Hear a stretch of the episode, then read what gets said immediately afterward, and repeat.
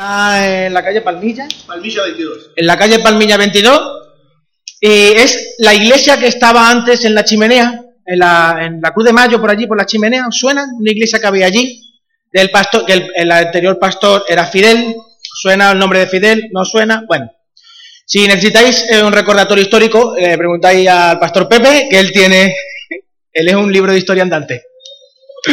También, bueno, nuestros mayores lo, lo saben la historia de, de, todo esto. Así que, Gastón, te, te terminas de presentar tú. Vale, vale, vale. Gracias. Buenos días para todos. Que el Señor les bendiga. Mi nombre es Gastón Almirón. Hace dos años, sí, dos años y tres meses que estoy viviendo en Sanlúcar.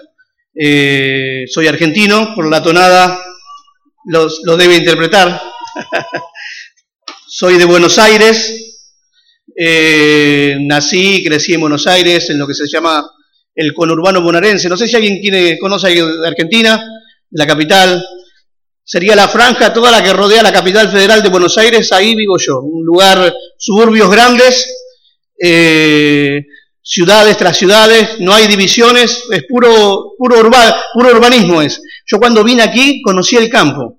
Argentina es tan grande que no conocí el campo en Argentina, lo conocí aquí, la maravilla del campo. Eh, vivo, vivía en lo que sería lugares peligrosos de Buenos Aires, lo que, lo que, donde están toda la delincuencia, problemática. Ahí nací y crecí. Hace exactamente 15 años conocí al Señor.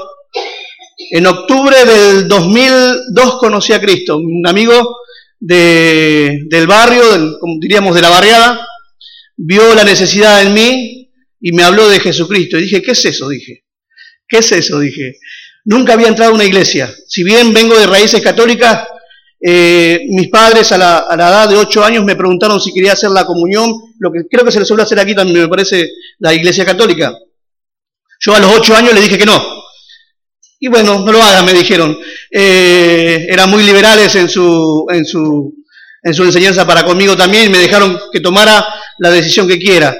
Eh, nunca había entrado a una iglesia, más que entrar a la iglesia católica para un casamiento, un bautismo familiar, pero a la edad de 25 años eh, me hablaron de Jesucristo.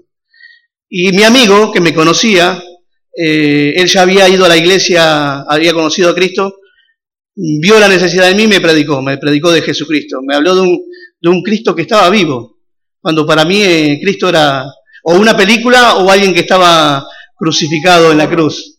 Y a, y a, raíz de ahí cambió mi vida. Pude, le abrí mi corazón al Señor, tenía problemas con las drogas, con el alcohol, con todo tipo de sustancias, y abrí mi corazón al Señor. Dios restauró mi vida. ¿Cuántos saben que Dios restaura las vidas? Aleluya estaba, recuerdo algo que me llamó la atención a mí, es por eso que el adicto no, no se mira como está en su interior, pero hay algo que me llamó mucho la atención. Recuerdo las primeras semanas que, iba, que estaba yendo a la iglesia evangélica, uno de mis amigos, uno de los que, estaba, convivía conmigo, eh, mi vida era todos los días estar en, en, con los muchachos, lo, en lo que sería la pandilla. Ya en ese tiempo estaba muy mal, fueron mis últimos, mis últimos años que había perdido trabajo, había perdido mi familia, eh, vivía para el consumo, fue el, último año. Yo entiendo que Dios estaba preparando mi corazón.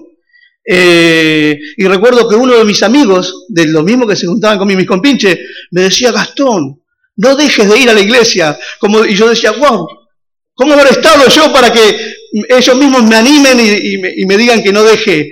Y pasaron 15 años, conocí al Señor, eh, conocí a mi esposa, mi esposa manda saludos, es Cecilia Libe, ella, y tuvimos a mi hija, a Abigail. Eh, el Señor cambió mi vida. En el transcurso de nuestra vida cristiana eh, sentimos lo que entiendo que llamamos nosotros llamado de parte de Dios.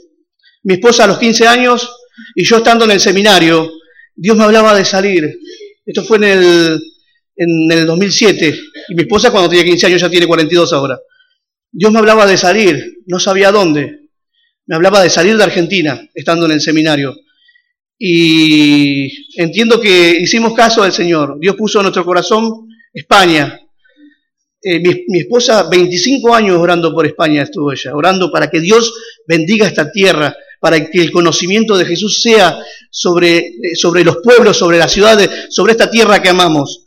Pasaron 10 años y que nos preparamos, eh, no, nos, nos interiorizamos más con, con, España, hasta que hemos pisado suelo argentino en el, para ser exacto, con la familia llegamos el 15 de septiembre del 2016. O sea que ya hace dos años y, unos meses, y tres meses me parece. Eh, hemos venido aquí, como, bien dijo el pastor Rubén, eh, la iglesia se llama Avivamiento, creo que la conocen. Eh, es una iglesia joven, también tienen, ¿cuántos años tiene? Seis años tiene la iglesia, cumplió este año seis años. Y hace un año y medio que estamos pastoreando la iglesia, un año un poquito más y medio. Gozosos, gozosos, gozosos de conocer a, su pastor, al pastor Pepe, por supuesto, y el pastor Rubén y su familia. Nos sentimos, me siento honrado por permitirme en esta mañana compartir la palabra del Señor. Aleluya. Le invito a abrir su Biblia, si la abrió, lo, leímos, lo hemos leído el pasaje. Segunda de Samuel. Capítulo 5, versículos 17 y 18, como leía la hermana. Lo voy a volver a leer. Dice la palabra del Señor, oyendo a los filisteos que David había sido ungido por rey sobre Israel, subieron todos los filisteos para buscar a David. Y cuando David lo oyó, descendió a la fortaleza. Y dice el versículo 18, y vinieron los filisteos y se extendieron por el valle de Refaim.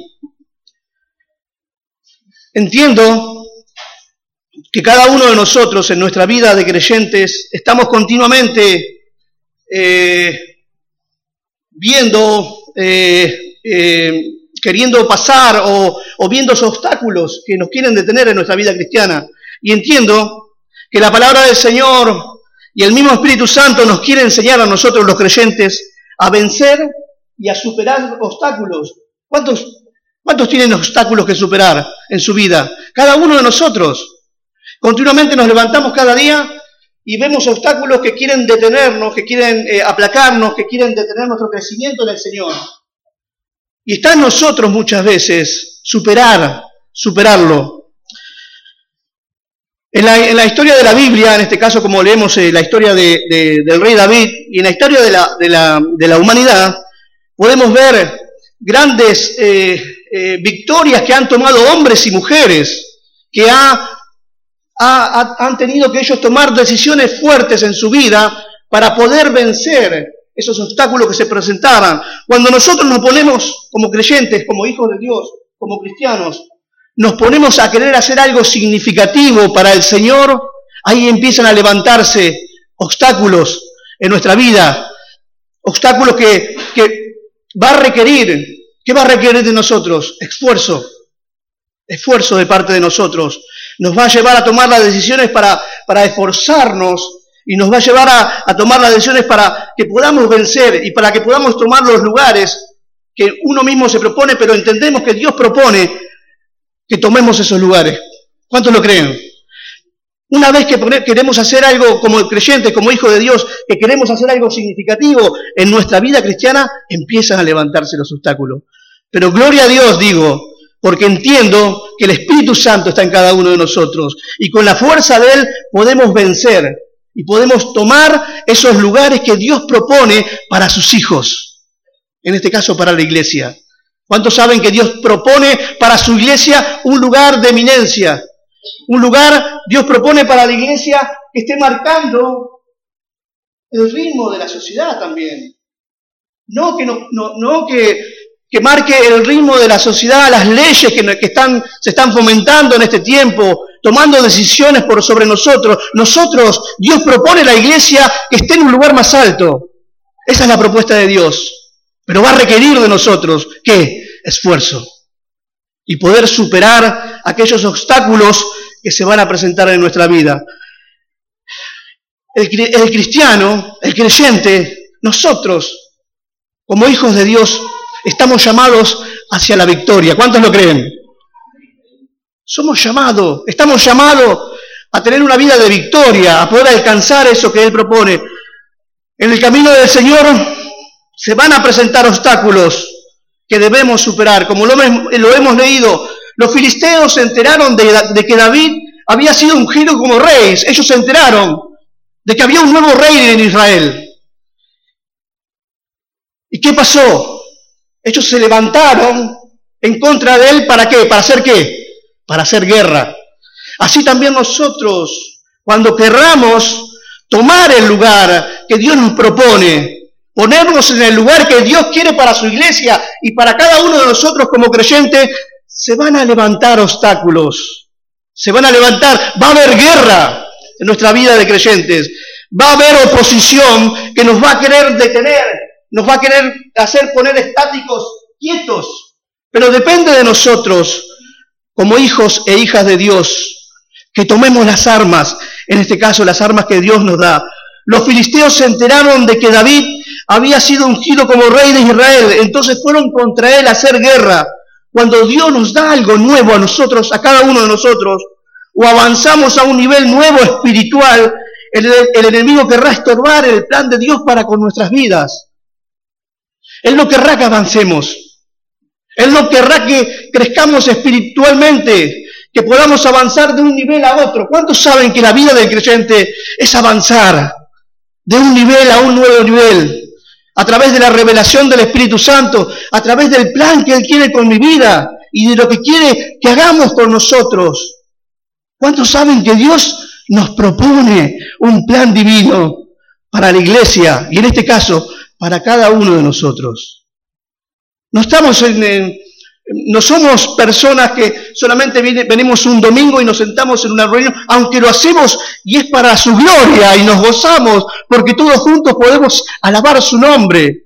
Pero Dios propone que tomemos lugares en Él, que alcancemos, que avancemos, que vayamos de nivel en nivel, que crezcamos, así como lo hizo Jesucristo. Los filisteos vinieron a Refaín, ¿Saben lo que significa Refaín? La traducción es Valle de los Gigantes. Valle de los Gigantes. Recordemos que Goliat era filisteo y era gigante también. seguramente, seguramente los filisteos se sentían seguros y ganadores porque estaban por pelear en el lugar de ellos. Era su territorio. Ellos eran locales. En ese lugar eran locales se sentían seguros. Ellos creían que iban a ganar. David enfrenta, en este caso a David le tocó superar un problema, enfrentar la oposición. Nosotros como creyentes cada día de nuestra vida estamos continuamente enfrentando problemas y situaciones que se levantan en contra nuestra para que para que abandonemos, para que dejemos de lado nuestra vida cristiana, para que nos cansemos del Señor, para que nos aplaquemos. Pero en este caso David lo enfrentó. Y nosotros como creyentes, como hijos de Dios, debemos enfrentar, enfrentarlo. Requiere de nuestro esfuerzo y va a requerir de todo nuestro esfuerzo. La victoria de David fue el resultado, entiendo yo, porque Dios le dio la victoria a David. Y la victoria de David fue el resultado de qué? De su obediencia. David había sido obediente. Y cuando nosotros obedecemos a Dios en lo que Él nos pida, iglesia, iglesia de Cristo, iglesia de Jesucristo, Él nos dará la victoria. Porque a través de la obediencia nosotros recibimos la victoria. David fue obediente a Dios. ¿Y qué le dio Dios? La victoria. Ellos vencieron. Dios da instrucciones a David y éste obedeció. Aquel lugar fue llamado Baal Perasim, que significa el Señor quebrantará al enemigo. El Señor abre camino a mi paso. Acá podemos ver la figura de nosotros, los creyentes. El Señor va a quebrantar a nuestros enemigos y Él va a abrir paso a través de las situaciones y traerá la victoria como lo hizo con David. En nuestra vida creyente Él quiere abrir paso a través de su iglesia, a través de nosotros, a través de los creyentes, para tomar los lugares que Él quiere darnos. ¿Cuántos dicen amén por eso? Amén. Él quiere dar el lugar a su iglesia, el lugar que le corresponde a la iglesia de Jesucristo, en este caso a los creyentes, que somos cada uno de nosotros. Gloria a Dios. Dios da, dice en segunda de Samuel, por favor búsquelo, donde estamos en el versículo principal, pero el, el versículo 19 y 20, ¿qué dice? Entonces consultó David a Jehová diciendo, él preguntaba y consultaba a Dios diciendo, ¿iré contra ellos? ¿Los entregarás en mi mano? Y Jehová respondió a David, ve porque ciertamente entregaré a los filisteos en tu mano. Y vino David a Baal Perasín y allí los venció David y dijo, quebrantó Jehová a mis enemigos delante de mí como corriente impetuosa, por eso llamó ese lugar Baal Perasín, que significa el Señor quebrantará a mi enemigo. El Señor abre camino a nuestro paso. ¿Cuánto necesitamos esto?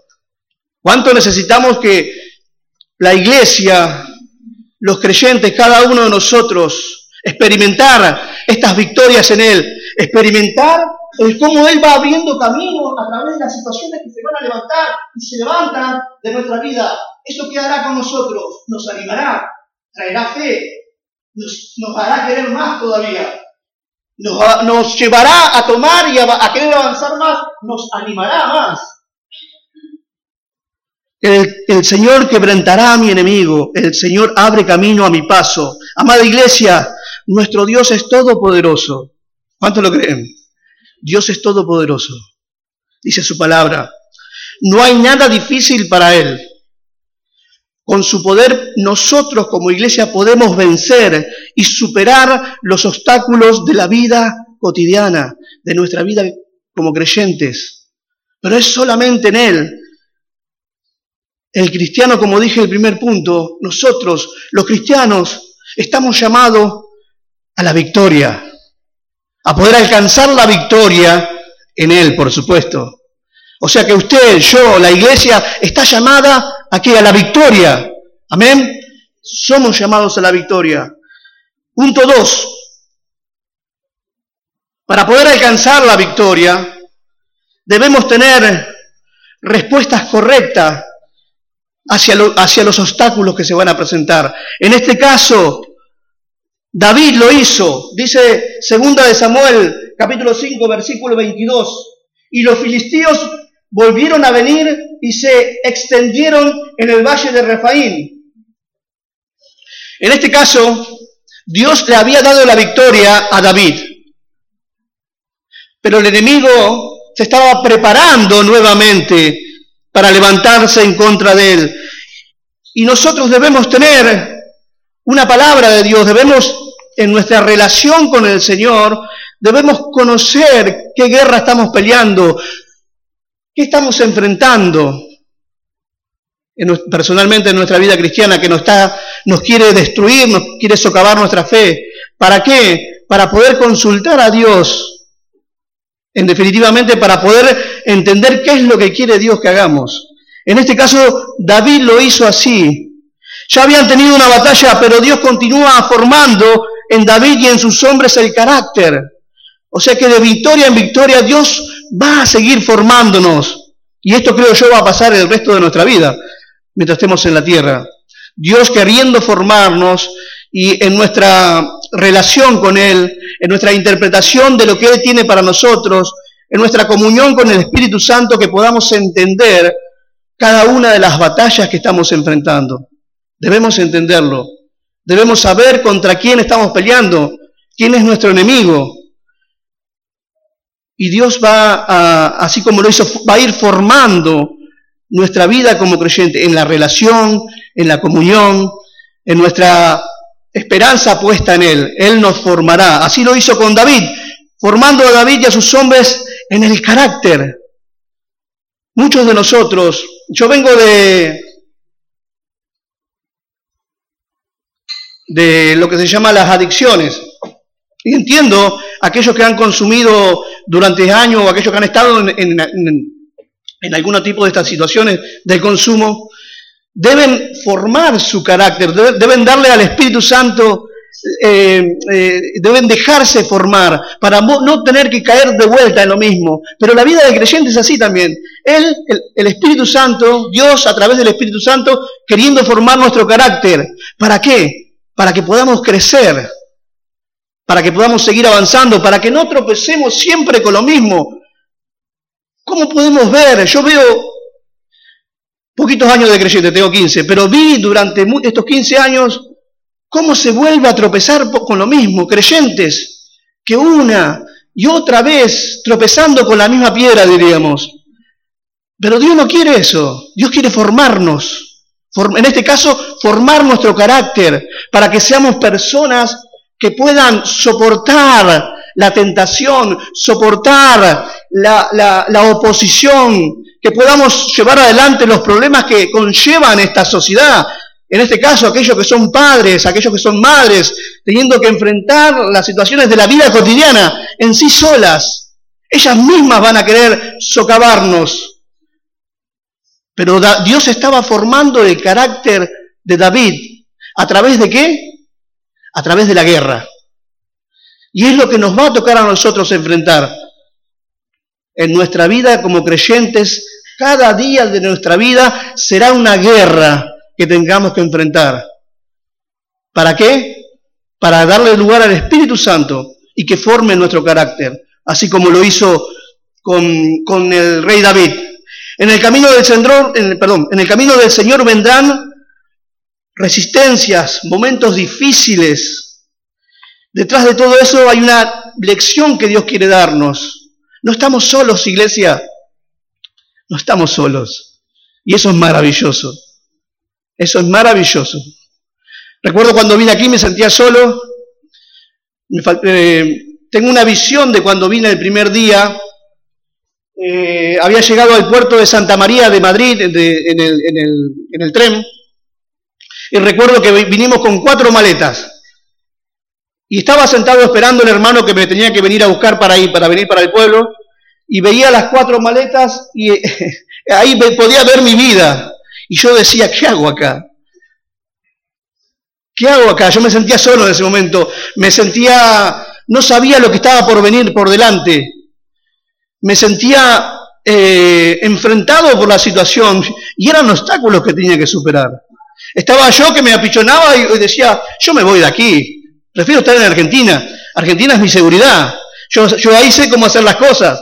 En medio de mi familia, en mi iglesia, que yo nací y crecí en la misma iglesia. Nunca fui a, ninguna otra iglesia. Sí de visita, pero nací, crecí. Esa era mi familia, mi iglesia, como ustedes creo yo. Y veía mi vida resumida en cuatro maletas. eso me quedó como figura. Y, pensaba en lo que estaba por venir. Wow, decía, viene, se vienen obstáculos a superar. Y veía a mi hija y veía a mi esposa, pero ahí estaba el Señor animándonos. Es por eso digo que no estamos solos, iglesia. No estamos solos. Él quiere, entiendo yo, que Dios está eh, queriendo que lo hagamos con Él. Que nosotros le demos lugar al Espíritu Santo en nuestra vida, en lo cotidiano, en lo, de todos los días, para hacerlo parte de nosotros. Y de esa forma Él poder formar nuestro carácter como creyentes, así como lo hizo con el rey David. Eran problemas, eran situaciones fuertes que se le estaban presentando al rey David. Venían a hacer guerra contra él. No estamos hablando de cualquier cosa. Nuestra vida como creyentes también va a requerir que nosotros entendamos en la guerra en la cual estamos, porque entiendo yo que estamos en una guerra. Estamos en una guerra. Y la iglesia, y la iglesia es la respuesta, entiendo yo, para esta sociedad. Tú y yo somos la respuesta para aquellos que todavía deben de conocerle, para aquellos que debemos predicarle el Evangelio, para aquellos que necesitan una palabra de parte de Dios, para aquellos que necesitan a Jesucristo. ¿Quiénes necesitan a Jesucristo? ¿Cuántos tienen familiares que no conocen al Señor? Creo que todos. Yo todavía tengo familia. Tengo familia que no conoce al Señor. Y Dios propone a su iglesia para que lleve adelante la tarea de ser voceros, de dar a conocer aquel que hemos conocido. Porque somos testigos, ¿no?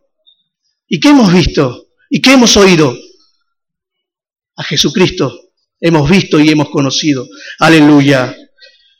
Ya habían tenido una batalla, pero Dios continúa formando, como dije, el carácter de David, de, David mismo y de sus hombres. Él lo estaba preparando para la, para la guerra, le estaba enseñando cómo deber moverse. En el camino del Señor, como dije, vendrán resistencias y momentos que debemos superar detrás de todo eso. Dios siempre tendrá una nueva lección que querrá enseñarnos y algo que Él querrá que nosotros entendamos. La actitud correcta no era renunciar, sino madurar. Cuando nosotros vencemos, vamos madurando. Dios trae madurez a nuestra vida cristiana. Y creo que eso es lo que necesitamos, una iglesia madura, una iglesia que entienda dónde está parada, una iglesia que entienda quiénes somos, quiénes somos en Él, qué es lo que Dios propone para su iglesia. En este caso, en David, el, el hacerlo ejercitado en la guerra lo preparaba y lo iba moldeando para nuevas batallas. Y Dios quiere hacer lo mismo, entiendo, con nosotros. La autosuficiencia y el yo son ideas contrarias a lo que Dios nos propone para su pueblo. Debemos someternos a Dios, honrar su nombre, que va a traer bendición sobre nosotros. En este caso, la victoria de David fue la obediencia. Él a través de su obediencia a Dios halló la victoria. Aleluya. David consultó al, Señor, como dice, lo leí en el versículo de 2 de Samuel, capítulo 5, versículo 23 al 24. Él consultó, consultando David a Jehová, ¿y qué hizo Dios? Le respondió. Yo busqué la, la palabra del hebreo que se traduce, lo que significa consultar en sí, significa preguntar, pedir permiso. O sea que todo esto estaba enraizado en la consulta de David a Dios. Dice, preguntar, pedir permiso, averiguar. En eso estaba enraizado lo que Dios hacía. Y es algo que debemos hacer cada día de nuestra vida nosotros. Consultar a Dios cada día. ¿Está bien que tome esta decisión, Padre? ¿Me va a ayudar? irme a vivir a otro lado, tomar, querer eh, empezar una empresa nueva. David no estaba solo, no lo, él no, así, no llevaba, él era el rey, pero él no lo llevaba como él creía. Él preguntaba, consultaba, eh, pedía permiso. ¿A quién? A Dios. Porque él sabía el lugar que, en el lugar que Dios lo, lo había puesto. Es por eso que es importante, amada iglesia, que nosotros sepamos dónde estamos parados, conozcamos a Dios y no llevemos adelante nuestra vida como a nosotros nos parece. Consultemos, en este caso, David siendo rey, él lo hizo así. ¿Cuánto más nosotros? Nuestra obediencia a Dios de hoy determinará la victoria de mañana. Nuestra obediencia de hoy de nuestra obediencia a Dios hoy, lo que obedezcamos a Dios hoy determinará, determinará nuestra victoria del día de mañana. ¿Cuántos dicen amén? Aleluya. Él quiere, Él tiene, Él propone el lugar para su pueblo y Él tiene cosas grandes para cada uno de nosotros, para su iglesia. David tenía valor. ¿Cuánto más requerirá que nosotros seamos valerosos? que nos animemos, que le creamos a Dios. A veces, a veces ante las dificultades y los obstáculos, la respuesta que tendemos a hacer como creyentes es huir. Eh, yo pongo la figura siempre del, del avestruz, no sé si qué hace el avestruz. mete la cabeza abajo de la tierra. Y a veces nosotros cuando hacemos esto pensamos que va a desaparecer, van a desaparecer los problemas. Pero cuando saquemos la cabeza para afuera, los, problemas y las, y las circunstancias seguirán estando ahí. La respuesta no es huir, ni renunciar, ni dejarlo todo. Es una... Esta es la parte más difícil, porque cuando nos encontramos bajo la presión, bajo situaciones adversas, es más fácil salir huyendo. David optó por batallar con las fuerzas de Dios. David optó el ser obediente. Se envalentonó, diríamos. Y él optó por ir a la guerra, por batallar con las fuerzas de Dios. El Dios persiguió a sus enemigos. Dice la palabra del Señor, dice que eh, Dios persiguió a sus enemigos desde dónde? Desde Jeba hasta Geser. Se calcula eh, una distancia de aproximadamente desde Jeba hasta Geser, según dice los teólogos que hay una distancia de 30 kilómetros. 30 kilómetros de aquí a, a Jerez. No, más. Casi hasta Cádiz, ¿no? ¿Cuánto hay hasta Cádiz? No, entonces, bueno, Jerez, pongamos el pueblo más cercano a 30 kilómetros. Dice que David, con la, a través de la victoria que Dios le dio, los enemigos de, David huyeron 30 kilómetros. Yo me imagino una fila larga de, de filisteos corriendo, huyendo.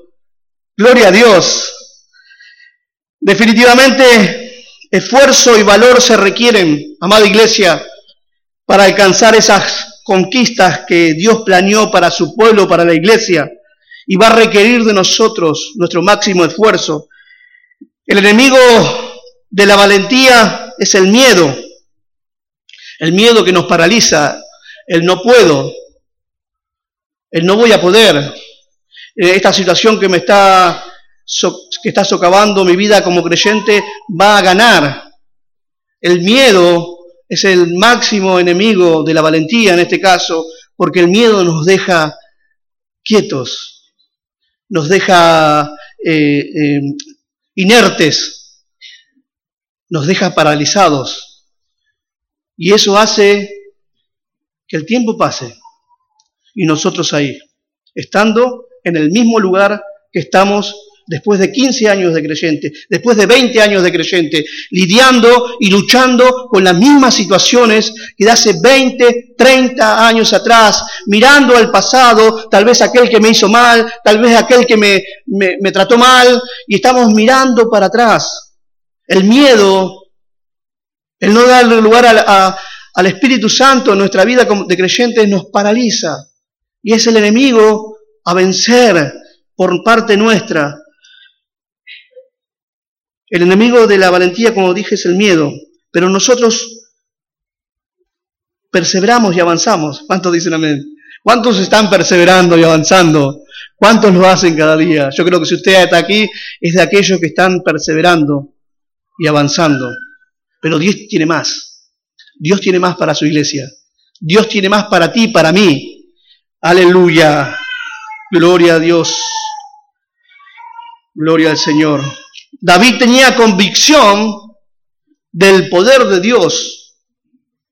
Él no solamente eh, tenía valor, no solamente consultaba a Dios, sino David tenía convicción de quién era Dios, quién es Dios para nosotros. Empecé diciendo que Dios era todopoderoso y todos dijimos amén a una, porque su palabra lo dice. Pero debemos tener convicción de lo que Dios puede hacer con cada uno de nosotros, que, de lo que Dios puede hacer con su iglesia.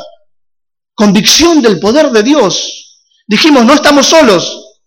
Dios está con la iglesia. ¿Cuánto dice amén? Dios está contigo, conmigo. Y no solamente eso, él no es un Dios que se quede quieto. David conocía quién era Dios. Él tenía convicción del poder de Dios. Hay obstáculos difíciles y situaciones que solo, que solamente Dios puede hacerla para que podamos vencer, que puede quebrar esas situaciones. O sea, estoy hablando de que solamente un milagro que venga de parte de Dios podrá hacer que nosotros venzamos y ese Dios está con nosotros también. Amén. No hay ninguna cosa difícil para Dios, dije, pues por su poder los inmensos muros de Jericó cayeron. Por su poder los muros de Jericó cayeron. El gigante Goliat fue derrotado. Parecía algo imposible, David era un pequeño, pero Dios le dio la victoria a David. Y lo que parecía imposible, en Dios que fue posible. Dios lo transformó. Dios hizo un milagro. Porque ahí es hasta, hasta donde no, no podemos llegar nosotros. Y ahí es cuando esperamos que Dios se mueva. Porque ya nosotros no podemos hacer nada. Pero Dios está con su iglesia. Y ahí es cuando Dios puede hacer el milagro. Lo que parecía imposible, Dios lo hace posible. Sencillamente confiemos en Dios, en el que Él no nos va a fallar, iglesia. Dice la palabra del Señor que todo aquel que cree nunca será avergonzado. Por el poder de Dios podemos vencer y superar los obstáculos. No estamos solos. No estamos solos. Él está con su pueblo, con su iglesia. Jesucristo dice la palabra del Señor que Él no ha cambiado. ¿Qué dice la palabra? Él no ha cambiado. Él sigue siendo el mismo. De ayer, de antes de ayer, de hoy y el de mañana. Será el mismo. Él será el mismo. Él no cambia. Las sociedades cambian, las modas cambian, pero su palabra y Él seguirán permaneciendo. Nosotros pasaremos de esta vida si el Señor no viene antes, pero Él no cambia. Él sigue siendo el mismo. Él sigue haciendo milagros, él, él espera que la iglesia tome su lugar, que Él propone, que podamos alcanzar victorias en Él, como creyentes y como iglesia. Lo que es imposible para los hombres es posible para Dios. Aleluya. Gloria a Dios, gloria a Dios. Esto trae consuelo a mi corazón cuando nos toca superar obstáculos que realmente son difíciles. Y ahí debemos cerrar los ojos y confiar, confiar, esperar, poner en nuestra fe en, práctica, esperar, porque no podemos hacer nada. Dios tiene que hacerlo. Y él, si Él lo prometió, Él lo hará. Te invito a que cierres tus ojos unos minutos.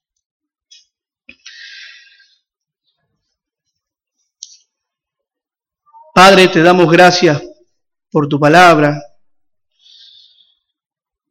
Gracias por tu Espíritu Santo. Gracias por haberte dado a conocer en el camino de nuestra vida. Gracias por el pueblo, la familia que tenemos, Dios mío, aquí. Gracias, Señor. Queremos, Dios mío, a través de tu Espíritu Santo, vencer en nuestra vida de creyentes, avanzar, Dios mío. No queremos quedarnos estáticos. Así como le enseñaste a David enséñanos a nosotros, Padre, a poder superar los obstáculos y vencer, Señor, que se presentan en nuestra vida de creyente, Señor. Pido tu bendición sobre tu iglesia en esta mañana. Padre, que tu palabra pueda dar fruto en cada corazón conforme a lo cual, por lo cual ha sido lanzada, Dios mío, en el nombre de Jesús te lo pido y te doy gracias, Señor, porque tú eres fiel, Padre. En el nombre de Jesús. Amén y amén. Aleluya. Gloria a Dios. Señor le bendiga, amada iglesia. Saludos le manda a la iglesia Avivamiento. Aleluya.